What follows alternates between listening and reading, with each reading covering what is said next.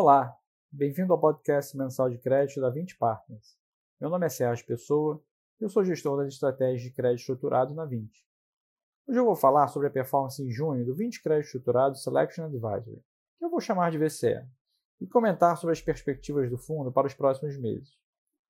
O VCE encerrou o mês de junho com rentabilidade equivalente a 115,2% do CDI, mantendo um desempenho bastante interessante nas janelas mais longas, equivalente a 127% do CDI no ano e 126% do CDI nos últimos 12 meses, o que ilustra bem a resiliência do produto, mesmo em ambientes mais turbulentos como temos vivido nos últimos meses. Nesse mês de junho, o FDIC Cadeia de Fornecedores, que é o fundo de recebíveis de fornecedores em face a grandes empresas gerido diretamente pela 20, seguiu como principal contribuidor de performance do VCE, mesmo tendo permanecido menos alocado do que o normal durante parte do mês. Isso se deveu, principalmente, pela combinação de três fatores.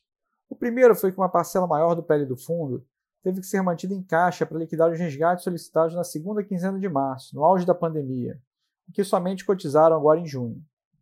O segundo fator foi a redução na atividade econômica, fruto da quarentena imposta em diversas localidades, que teve seu ápice entre maio e junho e acabou afetando a demanda por novas operações por parte dos fornecedores. E por último, a nossa decisão de concentrar o risco do portfólio durante os momentos de maior incerteza da pandemia, nos sacados com melhor perfil de crédito, em operações revolventes e de prazo mais curto. Para os próximos meses, alguns fatores devem contribuir para o fundo entregar uma rentabilidade ainda melhor. Por um lado, após o pagamento dos resgates de junho, o fundo passará a trabalhar com um montante de caixa mais adequado. Em segundo lugar, já vemos condições mais favoráveis para retomar a expansão da nossa base de empresas, mas sempre mantendo os nossos filtros de avaliação de crédito. E nesse esforço, estamos com conversas promissoras junto a uma grande multinacional e uma importante empresa de infraestrutura, para entrarem na nossa base de sacados nos próximos meses.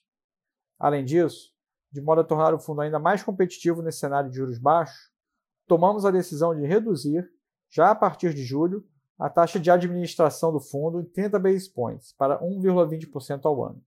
Já em relação ao restante da carteira, seguimos alocados em um portfólio diversificado de cotas sêniores de FDICs, com ampla diversificação de lastros.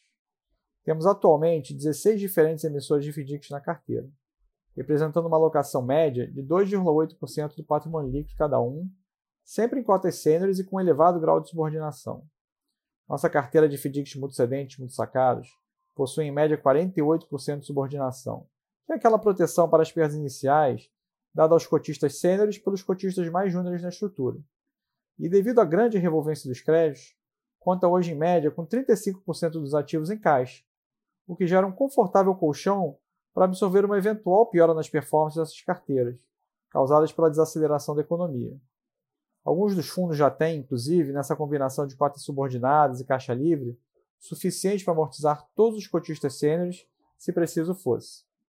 Bom, Vamos terminando por aqui hoje. Muito obrigado a todos pela atenção e até o nosso próximo podcast.